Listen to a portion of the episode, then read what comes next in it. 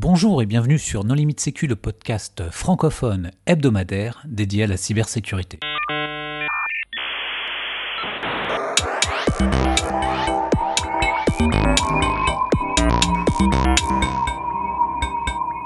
Alors aujourd'hui, un épisode sur les collisions de H avec Angèle Bertini. Bonjour Ange.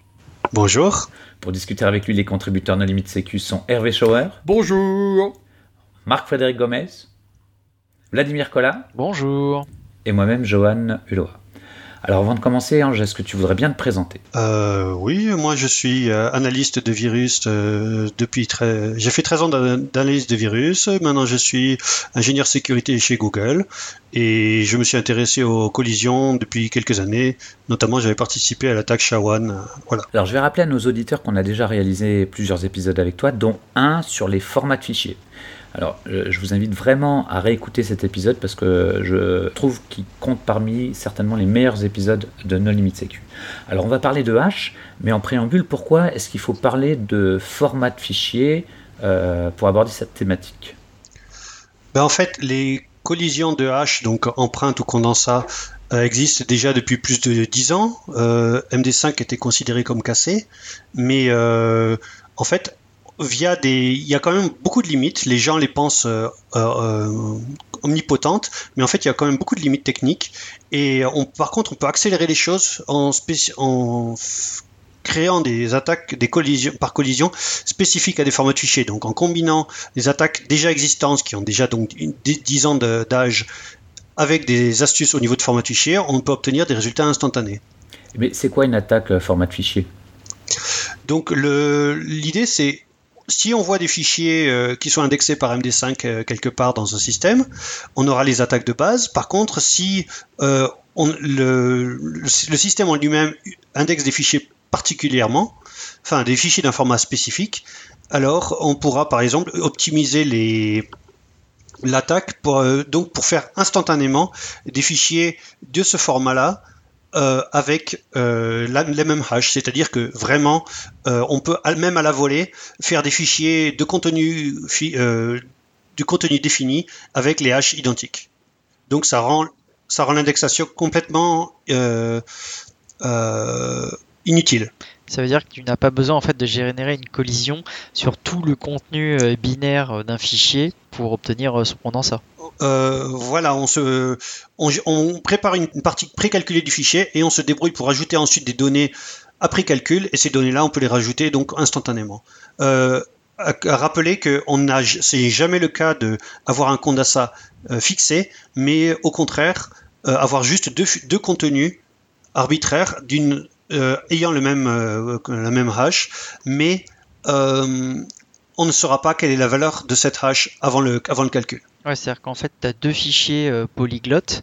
Euh, que, et toi, tu as généré une collision entre guillemets hors ligne qui t'a pris beaucoup de temps et de puissance de calcul. Mais euh, à un moment dans ces fichiers, tu as un endroit où les vecteurs entre guillemets se réalignent. Et à partir de là, tu peux mettre le contenu que tu veux à la suite. Et là, de toute façon, le condensat final sera le même pour les deux fichiers. Voilà, exactement. Et on peut faire ça à la volée. Donc, on peut facilement instantanément euh, envoyer euh, une image que la personne demande, donc ou, un exécutable que la personne voudra ouvrir, et mettre, euh, tout de suite, mettre instantanément un contenu malsain dans le même fichier, et le système d'indexation par MD5 ne sera pas capable de faire la différence, ce qui le rend inutile. Parce qu'en fait, c'est juste de la copie finalement de contenu ensuite et modification de 2-3 infos dans les entêtes des fichiers pour faire pointer aux bons endroits. Voilà, exactement. Sauf que c'est pas possible dans tous les cas, mais effectivement, c'est possible dans pas mal de formats de fichiers. Mais par contre, tu as quand même la nécessité de faire des gros calculs, enfin assez lourds, hors ligne avant. Ben, ça dépend justement. Euh, il y a donc trois attaques sur MD5 et il y en a une qui prend juste quelques secondes mais qui est difficile à exploiter. Et avant, euh, à l'origine, par exemple celle qui est utilisée pour le certificat SSL en 2008, elle prend plusieurs heures elle est très puissante, mais justement, j'ai demandé par hasard à l'auteur de ces attaques, avec qui je suis en contact, donc Mark Stevens, s'il n'avait pas quelque chose entre les deux, un peu moins, puissant, mais plus rapide. Et effectivement, il a conçu, enfin, il l'avait déjà défini dans sa thèse euh, en 2008, page 200. Mais heureusement pour moi, il a implémenté tout le latex, le grec du latex, sous la forme d'un fichier, euh, euh, d'un script Et euh, effectivement, il a obtenu une collision avec des propriétés assez spéciales, assez puissantes, et qui ne prend que quelques minutes. Alors, avant d'aller plus loin, on va revenir un, un petit mot basique. Un, un hash, qu'est-ce que c'est? Un hash, c'est une fonction de hash, donc euh, cryptographique. C'est une fonction qui, à partir de n'importe quel contenu, retourne un nombre qui va varier considérablement au moindre changement du contenu. Ce nombre a toujours une taille de bit fixée, et comme le, au même au moindre changement d'un seul bit du contenu, le nombre a une valeur totalement différente, ça fait qu'on ne peut pas, à partir d'une valeur fixée de, ce, de cette, euh, retournée par cette fonction, on ne peut pas déterminer de contenu correspondant à cette valeur. Alors, Vladimir, tu voudrais rajouter quelque chose? Oui, en fait, les, les, donc les hash ou condensats ou empreintes, en fait, tu as trois propriétés principales. Il y a l'effet d'avalanche que vient de décrire euh, Ange juste avant, c'est-à-dire qu'effectivement, si tu changes un bit en entrée c'est censé changer quasiment au moins 50% de tous les bits en sortie, de ton chiffre de sortie. Euh, je savais pas ça. C'est, pour avoir l'effet d'avalanche, c'est vraiment au moins 50%. Et en, règle générale, c'est souvent beaucoup plus. Euh, et tu as justement une autre propriété que Ange est en train de casser, c'est le fait que pour un condensat donné, donné tu n'es pas capable normalement de retrouver euh, l'entrée qui a été utilisée. Et l'autre propriété, l'autre propriété classique, c'est que pour deux entrées différentes, tu es censé avoir deux condensats différents.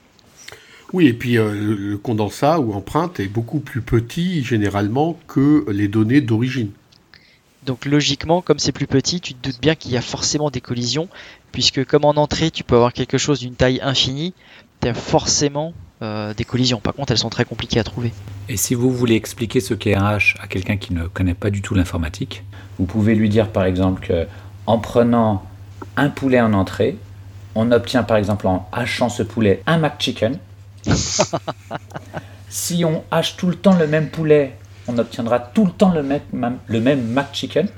Mais en prenant ce McChicken, on ne pourra jamais revenir au poulet. Et en prenant un autre poulet, on a un McChicken différent. Ouais, c'est pas complètement différent. Et puis d'ailleurs, ces fonctions sont utilisées par exemple pour stocker des secrets, c'est-à-dire vérifier un mot de passe sans pour autant stocker le contenu du mot de passe. Alors comment on fait pour trouver des collisions? Ah bah là, c'est facile, on trouve un cryptographe de bon niveau comme Mark Stevens et on lui demande euh, gentiment. Euh, d'ailleurs, la première collision a été trouvée au papier crayon par une chinoise, la première collision sur MD5. Et euh, c'est une histoire assez impressionnante, mais à la base, il n'y avait vraiment pas de technique pour ça. Et d'ailleurs, en fait, toutes les attaques qui sont couvertes sur ma page, euh, il y en a que 3 pour MD5 et une pour SHA-1. Et euh, bah, elles, ont des propriétés au niveau binaire très, très communes. Donc euh, on peut vraiment pas faire ce qu'on veut au niveau de collision. Donc encore une fois, une collision, c'est créer deux contenus, créer deux contenus qui ont une différents, qui ont une hache identique, mais ces contenus sont quasiment identiques. Ils ont juste quelques bits de différence. Donc là, toi, tu parles bien de collision-collision et non pas de collision pré-image. Eh ben, les collisions pré-image, ça n'existe même pas pour l'MD2 en pratique, donc encore moins, encore moins MD4 ou ni MD5. Donc les collisions euh, euh, pré-image, voilà, là, ça n'existe pas du tout. Ça existe sur certaines fonctions, autres fonctions qui ont été cassées, mais euh, c'est pas du tout le, cas et ça n'existe pas du tout pour l'instant. ça, ça, existe théoriquement, mais on ne sait pas le faire aujourd'hui. Voilà. Euh, même en pratique, euh, sur MD2, c'est euh, pas possible. Mhm. Alors que MD2, c'est déjà très vieux. Alors pour reprendre, euh, je vais pas reprendre l'exemple du poulet de Johan, mais en gros, le pré-image, c'est qu'à partir d'un condensat donné, tu es capable de reconstruire une entrée dont le condensat sera celui qui est prévu. C'est-à-dire que tu as juste le condensat et tu es capable de reconstruire totalement une entrée qui sera juste pour ce condensat. Alors que ça c'est pré-image. Alors que la collision classique, c'est en gros tu as deux entrées et tu es capable de manipuler une des entrées pour avoir le même condensat que l'autre. Vlad a parlé. Alors, il semblerait que MD5 soit mort. Qui l'a tué? Mais Justement, c'est toujours le même gars, euh, Mark Stevens, qui a contribué à toutes ces attaques-là. Euh, donc en 2008, ils ont fait cette superbe attaque euh, contre certificat SSL qui a nécessité 200, 200 PlayStation 3, euh, qui euh, il fallait euh, qu'ils lancent le calcul deux jours à l'avance. Il fallait que le serial qu'ils enregistrent, que le certificat qu'ils enregistrent est un numéro de série précis. Donc ils achetaient quelques heures avant un certificat pour voir où était le compteur, où en était le compteur du certificat de, de, du, système de, signature. Ensuite, ils, si c'était trop bas, ben, ils achetaient tout d'un coup plus de certificats pour essayer d'augmenter le numéro. Et ils y sont, il leur a fallu quatre fois, quoi, quatre essais. Donc, euh, en se disant dimanche soir à telle heure, c'était une signature à la seconde près. À dimanche soir à telle heure, on va, faire lancer la signature. Donc, on va, espérer qu'on aura tel numéro de série et telle valeur. Et hop, on lance le calcul pendant plusieurs jours sur 200 PlayStation 3. Enfin, vraiment, euh, mission, impossible, mais ça a marché au final. Donc, après ça, MD5 était considéré comme cassé. Et l'année dernière, en novembre, juste, euh, il y a eu un papier euh, officiel des, d'un organisme de Incident Response qui a dit bah, MD5 c'est bien. Alors là, Mark Stevens est, allé, est monté sur ses grands chevaux cryptographiques pour leur expliquer qu'ils avaient tort. Moi, je préfère laisser les fichiers parler. Donc, euh, j'avais des vacances avant Noël et euh, je me suis attelé à un jour euh, casser PDF, enfin faire des collisions optimisées PDF, le lendemain PNG, le lendemain JPEG, enfin le, programme parfait pour les vacances, quoi. C'est-à-dire, qu'est-ce que tu faisais exactement? Ben, je j'examinais chacun des formats de fichiers, je trouvais des structures, des situations ou non où on pouvait optimiser les choses, c'est-à-dire précalculer une partie du fichier pour ensuite la réutiliser de façon générique, et ensuite faire le script qui prendra en entrée n'importe quel fichier de ce type-là. Le but n'était pas juste de faire deux euh, proof of concept qui, marchent, mais de faire un script qui rende les choses euh, instantanées et génériques, et euh, ensuite donc de générer ce script. Par exemple, quand on sait que je voulais en entrée prendre n'importe quel PDF, que les PDF soient chiffrés, que les PDF soient linéaires ou des choses comme ça. Euh, C'était pas totalement trivial au début. Et donc à la fin, donc euh, tu avais euh, donc euh, tu avais deux PDF complètement différents, mais avec le même le même MD5. Pas totalement différent. À la fin, j'ai fait un script qui en prenant deux PDF arbitraires, par exemple tu prends les articles Spectre et Meltdown, tu auras instantanément deux PDF qui vont rendre exactement comme les PDF originaux et qui auront la même hash. Donc au niveau du rendu, ils sont strictement identiques. Pour un parseur, ils sont identiques aux fichiers originaux, mais en structure, ils sont très différents puisqu'ils sont adaptés à l'organisation qui va bien pour les, les collisions. Est-ce que l'un des deux pouvait par exemple embarquer une charge malveillante? Absolument. Et justement, euh, j'ai fait ça aussi. Je me suis aperçu que c'était aussi possible avec les executables Windows. D'ailleurs, j'ai fini ça le 24 décembre à 9h du soir. Il était temps. Et euh, on peut prendre Mimikatz et n'importe quel exécutable d'un jeu vidéo et euh, mettre l'un dans l'autre et ensuite se débrouiller pour que le que l'exécutable bienveillant soit, soit whitelisté. Et ensuite, on peut envoyer l'exécutable malveillant sans problème.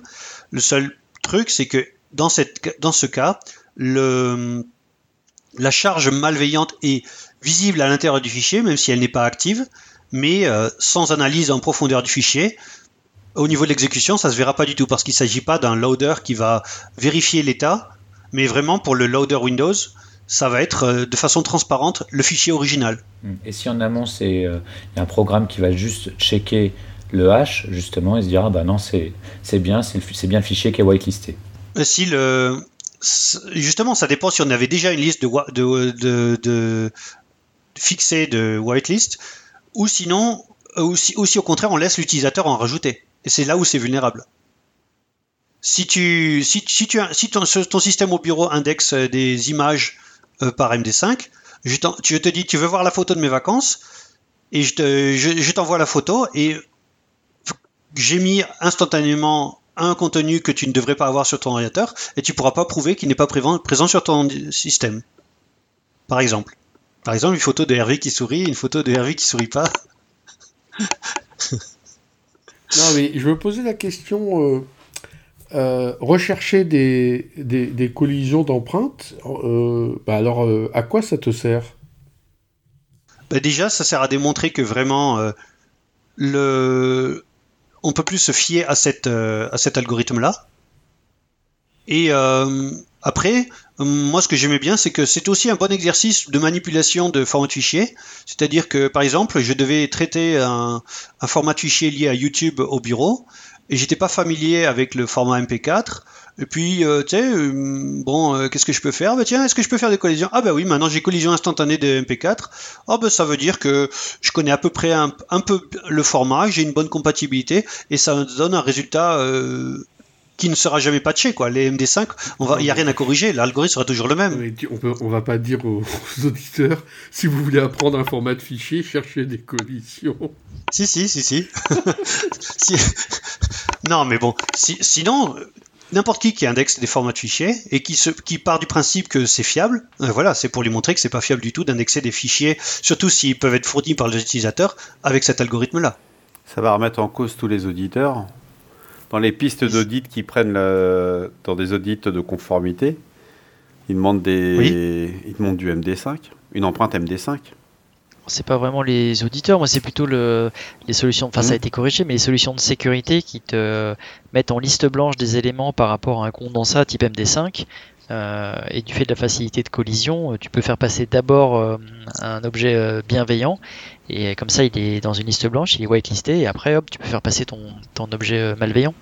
Exactement. Ouais, mais ça reste quand même tellement compliqué à faire. Enfin, moi je pense que MD5 reste valable. Hein. Mais justement, la là main. Pas vraiment. Tu devrais écouter cet épisode, Hervé. c'est très méta. Mais, ce que je veux dire, c'est que c'est quand même pas euh, à la porte. Enfin, ça demande beaucoup de travail par rapport aux résultats. Mais non, c'est fun. Juste une demi-journée de vacances.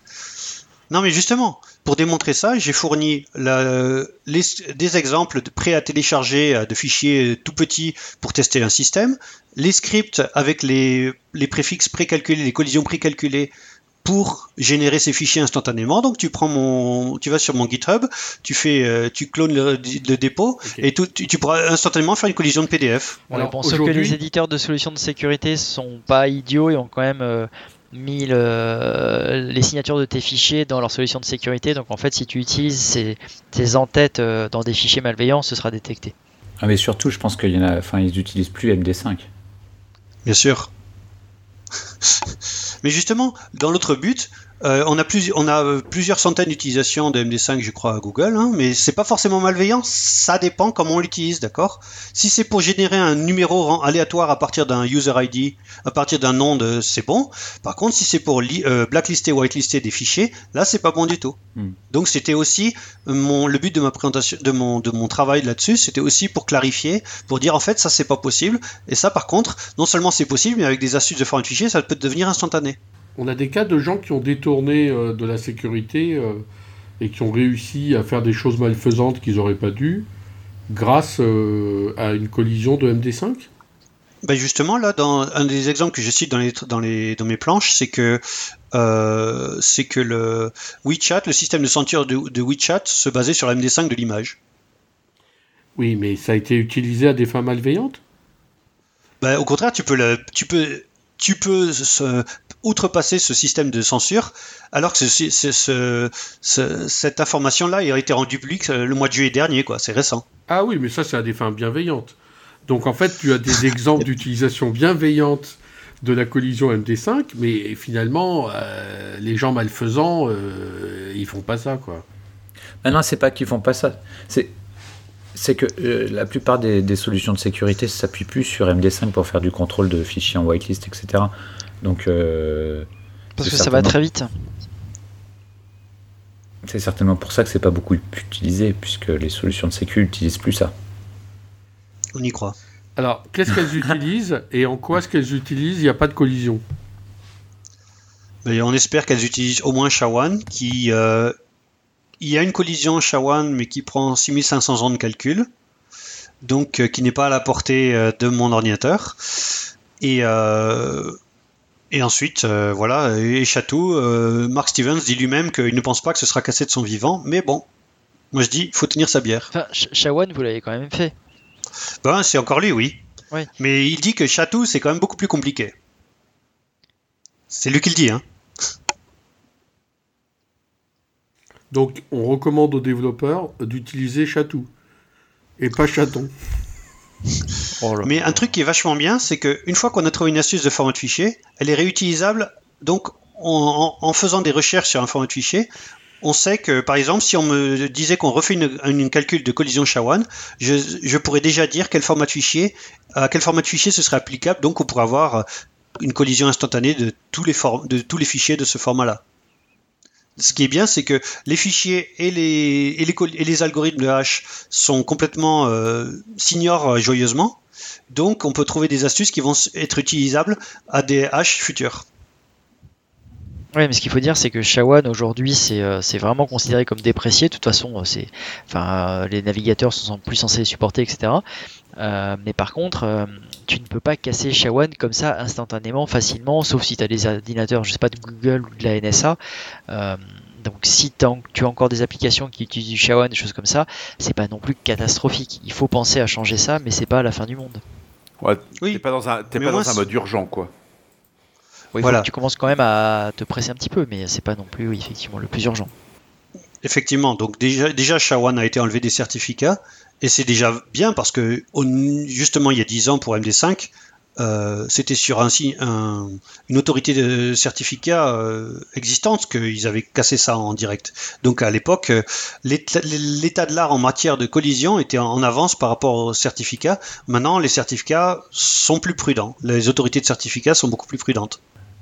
Ok, on a fait le tour Je sais pas, si t'as des choses à nous dire sur la, su- sur la Mega Drive? Euh, ah oui, euh, on s'est euh, justement comme euh, la console de Sega, donc Genesis aux US, mais Mega Drive, euh, c'est les mêmes initiales que MD5. Euh, Enfin, Mega Drive et Message, Digest. Un ami s'est amusé à co- convertir la collision la plus rapide, qui prend juste quelques secondes sur un portable, sur un ordinateur. Il s'est amusé à la convertir sur Mega Drive. Et euh, je l'ai essayé. D'ailleurs, c'était ma première utilisation d'une cartouche Mega Drive programmable. Mon fils était un peu surpris. Et ça prend deux heures. Mais ce qui est rigolo, c'est que la Mega Drive est trois ans plus jeune que la MD5. Donc ça fait vraiment euh, un côté rétro que vraiment MD5 est cassé. Et quand j'ai demandé ça à Mark Stevens, il a dit Tu peux le faire sur Nintendo, sur la NES Et donc, tu as réussi? Non, non, on n'a pas. Là, on n'est pas tenté parce que c'est 8 bits. La Mega Drive, moins c'était 16 bits. Donc sur la NES, je veux pas trop savoir combien de temps ça prendra. Mais, mais si quelqu'un l'implémente, j'ai une ca- j'ai la cartouche programmable pour ça de toute façon. Mais une Mega Drive, ça prend quand même quelques heures, c'est impressionnant. J'aurais j'aurais pensé des siècles, mais. Oui, c'est pas mal. Hein et en plus, euh, bon, bah, tu branches la cartouche, tu attends, et au bout de deux heures, t'as as, l'écran plein de chiffres, et t'as ton fils dessus. Je crois que c'est un jeu. Et est-ce qu'on peut avoir des collisions avec plus que deux fichiers? Euh, en fait, une collision, ça fait quoi? Ça donne deux contenus avec la même hache. Donc, on peut les, on peut les, et comme euh, ça fonctionne de- depuis le début du fichier, c'est comment ça marche une collision? À- Comme à cause de la structure de, de bloc euh, Merkel-Demgar, là, je sais pas comment ça se prononce. Ça marche par bloc depuis le début du fichier jusqu'à la fin. Donc, en fait, la collision s'applique en rajoutant des choses dans le contenu déjà existant du fichier. Donc en fait, on peut les enchaîner, on peut ensuite en remettre d'autres, auquel cas ça fera correspondre à plusieurs, plus de deux contenus la même hash. Donc pour n collisions, on aura n plus 1 contenu avec la même hash. Donc on peut, par exemple, on a fait un numéro de Poker GTFO qui en contenait 609, ce qui fait qu'on peut, ça permet aussi de fournir euh, 2 à la puissance 609 euh, fichiers avec la même hash, si un truc comme ça. Euh, donc ça fait beaucoup de fichiers. Ça fait euh, 105, un, un- un nombre à 105 euh, décimales, je crois. Oui, mais c'est sur des fichiers que tu as fabriqués toi-même. Bah, de toute façon, c'est toujours le cas. C'est toujours dans le cas des. C'est que ça impose quand même toujours euh, des fichiers qu'on a fabriqués soi-même, ou alors on les met juste à la fin du fichier en C'est de la recherche. T'es dans de la recherche pure et dure. Non, tu prends n'importe quel fichier, tu rajoutes la collision à la fin du fichier, et tu, pourras euh, avoir deux versions du, fichier avec euh, la même hash, si c'est important pour, euh, pour ton attaque. Auquel cas, tu rajoutes du code qui va détecter la version, les blocs de collision, parce que dans les blocs de collision, donc la partie qui est rajoutée par l'attaque, les différents sont toujours exactement aux mêmes endroits au niveau de l'offset dans le bloc. Donc, tu peux exécuter du code qui va détecter si tu es dans la version A ou la version B, et ça, c'est très facile à faire. Euh, bon, évidemment, il y a toujours une phase de préparation. Mais après, si c'est juste avoir deux fichiers différents et juste rajouter un bloc qui va donner deux contenus différents, donc qui va servir d'interrupteur tout en ayant la même hache, ça c'est instantané. Mais quel est le pourcentage que tu dois rajouter par rapport euh, au fichier original? Donc chaque attaque rajoute un nombre de blocs, donc chez ces blocs, encore une fois à cause de la construction des haches, est de 64 octets. Et chaque attaque définit un nombre de blocs particulier. Donc l'attaque qui dure que quelques secondes, elle rajoute deux blocs. Donc ça te rajoute 128 octets à la fin du fichier. Après, euh, les attaques, euh, certaines attaques qui prennent plusieurs heures, euh, elles, moins tu veux de blocs, plus elles vont prendre de temps à calculer. Donc si tu prends 7 ou 9 blocs de 64 octets, ça prend 60 heures noyaux, donc ça dépend de ton nombre de noyaux. Si par contre tu veux la version pour casser le certificat SSL de 2008, là tu es limité à 2 blocs et là ça prend 400 000 heures, 400 heures je sais plus. 400 000 heures, 400 K heures, je crois, un truc comme ça. Ah là c'est beaucoup, parce que euh, même une attaque qui dure plusieurs heures, quoi, 200, 300, 400 heures, c'est rien réellement. pour l'attaquant, euh, c'est tout bénef. S'il laisse l'attaque se dérouler euh, tranquillement. Après, après, tout dépend de la fenêtre de tir que tu as. Si tu as la si c'est un certificat qui a une validité de 1 an deux ans, effectivement. Si c'est quelque chose qui a une validité très courte, euh, c'est plus compliqué. Mais sur un week-end, c'est largement jouable, quoi. Oui, oui. Quelques heures, quelques heures quand on parle d'une dizaine, une vingtaine d'heures, une trentaine d'heures, on le fait sur un week-end. Voilà, surtout si tu, tu, loues une instance de calcul et là tu as une centaine de noyaux et là ça, se parallélise euh, bien. Mais d'ailleurs, toi tu communiques sur la, puissance de calcul que tu as utilisée pour, euh, pour réaliser par exemple la collision euh, Shawan? Parce que tu communiques en nombre d'heures sur un ordinateur normal, mais est-ce que tu as réellement utilisé, tu communiques dessus? Non, je, parlais du nombre d'heures par noyau. Ça dépend du nombre de noyaux que tu as. Le 6500 ans, j'ai pas attendu si longtemps. J'imagine bien, parce que tu communiquais sur 6000, ouais, 6000 ans de calcul sur un ordinateur classique, mais réellement, tu as utilisé as utilisé combien d'ordinateurs de, d'ordinateurs ou enfin, de, de, de cœurs euh, chez Google pour réaliser ça?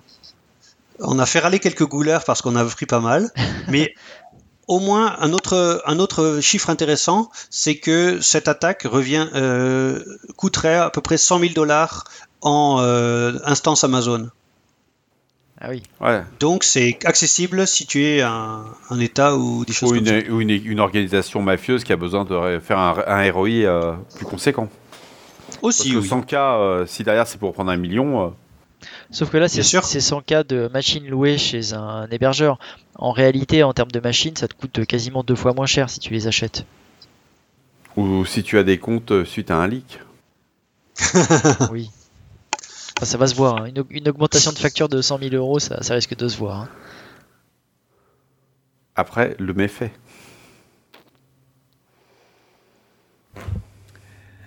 Ok. Euh, Ange, est-ce que tu voudrais apporter le mot de la fin? Euh, qu'est-ce que j'ai à dire de rigolo? Je sais pas. Qu'est-ce qui t'a amené à faire de la euh, recherche en sécurité? C'est-à-dire que tu fait. Attends, c'était c'est quand même une question pertinente. Pendant 13 ans, tu fais du reverse malware. Puis d'un seul coup, tu dis bon, tiens, je vais faire une année. Là, ça fait maintenant un an que tu fais de la recherche en, sécu. C'est quoi qui t'a amené euh, Qu'est-ce qui t'a fait changer du, monde du reverse vers la, vers la sécu pure? Bah, bah Déjà, moi, je suis fan pour la vie de format fichier et en fait c'était à force d'être analyste de virus et euh, de me prendre les fichiers mal formés euh, dans la face en apprenant les astuces euh, à la dure, c'est-à-dire qu'une fois que ça bypassait nos systèmes de sécurité, j'ai commencé à bidouiller moi-même les formats de fichiers pour apprendre comment ça marchait et pour expérimenter à l'avance, faire des cas encore plus tordus que les attaquants allaient faire pour les et les documenter. Donc déjà ce côté recherche, je le faisais déjà depuis une dizaine d'années. Et euh, là, bon ben les collisions, ça c'est euh, les, les, cryptographes avaient besoin de d'expertise en, la matière de côté format de fichier, et c'était assez intéressant de d'essayer de communiquer ensemble. Et d'ailleurs, Mark Stevens était, était très sympa. Il essayait lui-même de regarder les spécifications PDF et de suggérer des trucs. C'était, c'était très intéressant. Même si euh, toute la partie collision, j'y comprends absolument rien.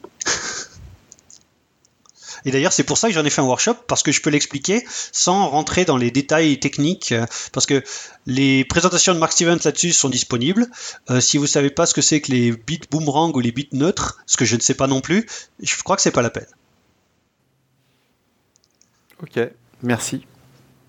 Euh, sinon, j'avais un point, enfin je sais pas si c'était intéressant, c'est que en fait au début j'ai fait ce workshop en me disant j'attends, j'avais jamais fait le workshop parce que je me disais euh, bah, j'avais pas de sujet vraiment qui m'est propre quoi le syndrome de l'imposteur, etc. Alors j'ai fait le, premier workshop sur les collisions, et là je me suis aperçu que les, audiences en général elles ne manipulaient pas aussi bien les formats de fichiers que moi. Bizarrement, ils font pas ça le week-end non plus. Et donc je me suis aperçu que c'était un peu velu la première édition du workshop, et donc maintenant, je vais faire un workshop euh, plus d'entrée de, de, gamme sans la partie crypto, juste sur les formats de fichiers, donc polyglotte, etc. Donc j'invite d'ailleurs nos auditeurs à écouter cet épisode sur les formats de fichiers, donc qui s'appelle Funky File Format. Donc vous tapez dans votre euh, moteur de recherche préféré Funky File Format, No Limit Sécu. Bon bien Ange, merci beaucoup d'avoir accepté euh, notre invitation. Merci à vous. Chers auditeurs, nous espérons que cet épisode vous aura intéressé et nous vous donnons rendez-vous la semaine prochaine pour un nouveau podcast. Au revoir. Au revoir. Au revoir. Au revoir.